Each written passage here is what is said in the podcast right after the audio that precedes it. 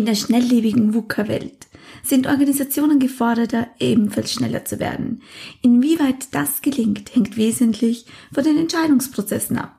Wer muss bei ordnungsgemäßigem Ablauf gefragt und einbezogen werden? Und wer behält sich das letzte Wort vor? Diese etablierten Entscheidungswege sind jedoch oft lang und langsam. Das Tempo wird gedrosselt, weil oft nicht klar ist, wer was entscheidet.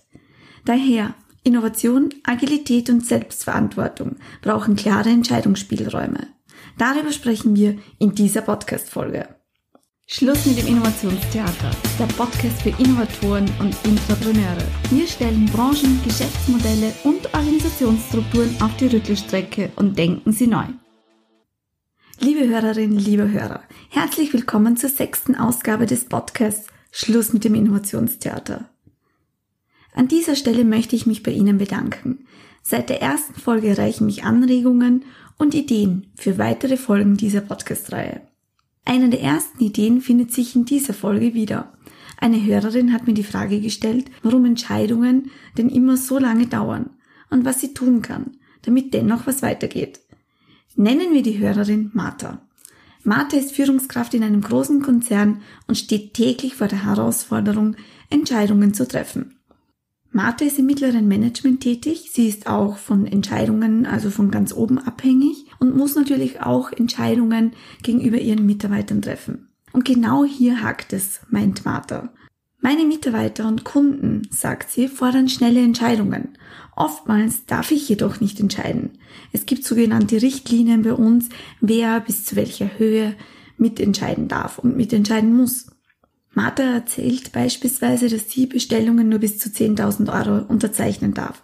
Alles, was über 10.000 Euro geht, muss von ihren Vorgesetzten mit unterzeichnet werden.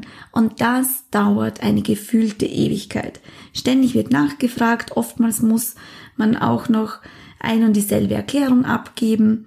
Und es ist, dauert einfach extremst lange und oft zu lange. Martha berichtet, dass ihre Mitarbeiter dann tatsächlich auch genervt sind und dass sie ihr auch die Schuld daran geben, weil schließlich ist sie die, die Führungskraft und sie muss ja freigeben. Und sie will sich auch nicht immer auf das obere Management ausreden, berichtet sie. Aber sie will halt auch nicht immer die Schuld auf sich nehmen. Ich glaube, das mittlere Management ist eine der verhasstesten Positionen überhaupt. Diese Sandwich-Position ist ja nicht einfach. Von oben kommen unrealistische Forderungen, Budgeteinsparungen, Zielsetzungen. Und von unten, also von den Mitarbeitern, kommt dann noch dazu dieser laute Schrei nach mehr Ressourcen, weniger Überstunden, schnelleren Entscheidungen. Und natürlich will man sich diesen Druck auch nicht, nicht anmerken lassen, auch nicht, auch nicht an die Mitarbeiter weitergeben. Das heißt, man muss da ganz, ganz viel abfangen, auf sich selbst nehmen. Man braucht eine dicke Haut, um nicht alles wirklich an sich ranzulassen und Informationen einfach nur gefiltert an die eigenen Mitarbeiter weiterzugeben. Wenn ich an meine Zeit zurückdenke, war das auch für mich ganz, ganz selbstverständlich. Ich habe heute noch Kontakt mit meinen ehemaligen Mitarbeitern. Und erst vor kurzem haben sie mir beispielsweise rückgemeldet, dass sie nach meiner Zeit erst gemerkt haben, wie viel ich wohl abgefangen haben muss, was sie selbst gar nicht so mitbekommen haben. Und mit, den neuen, mit der neuen Führungskraft war das dann eben nicht mehr so und plötzlich haben sie diesen Druck von oben auch verspürt. Und jetzt, selbst sechs Jahre nach meiner Führungstätigkeit dort, bedanken sie sich noch. Aber kommen wir noch einmal zurück zur eigentlichen Frage. Wie schafft man Entscheidungen und das schnell, richtig und effizient? Ganz ehrlich, Entscheidungen sind nicht immer einfach zu treffen. Vieles tut sich gerade neue Technologien, täglich neu erscheinende Produkte und Lösungen für den Kunden. Ja, es entstehen Kundenanforderungen, die selbst der Kunde bis heute noch gar nicht gekannt hat. Die Welt dreht sich immer schneller und schneller. Kleine agile Firmen haben hier natürlich einen riesengroßen Vorteil.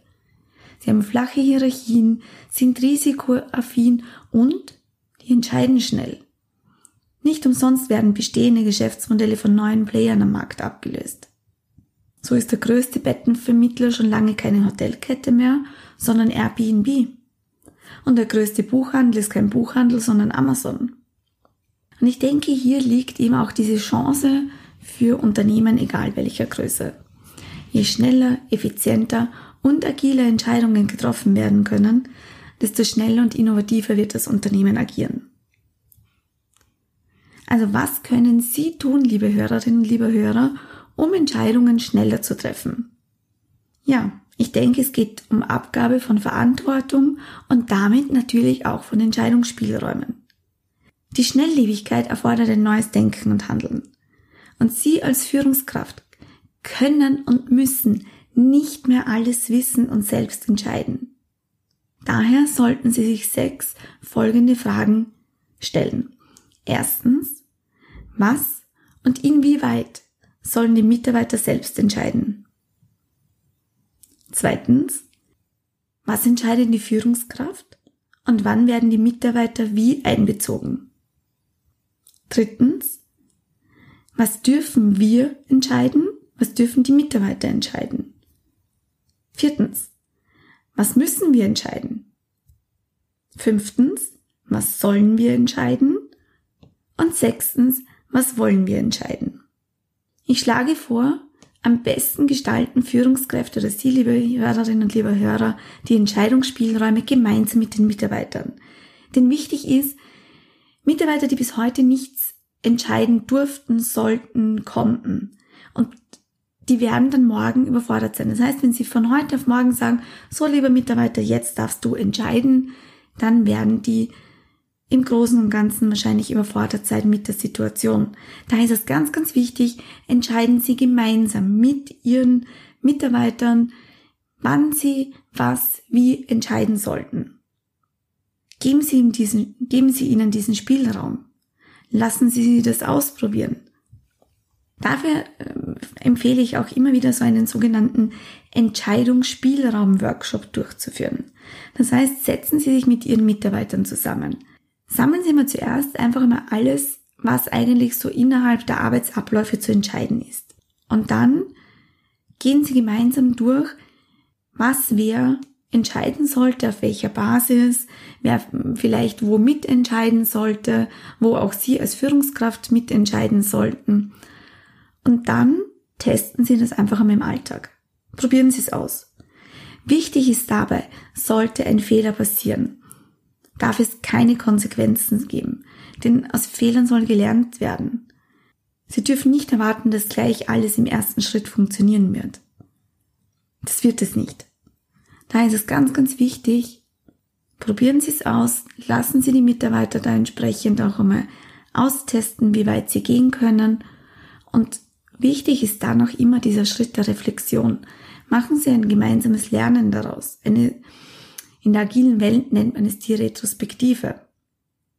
Überlegen Sie, wie können Sie diese Entscheidungsspielräume, diese Entscheidungsabläufe noch besser machen, verändern, verbessern, um sie dann auch wirklich im Arbeitsalltag integrieren zu können. Probieren Sie es aus. Einen Ablauf finden Sie auch auf der Podcast-Seite unter www.biancabrommer.com.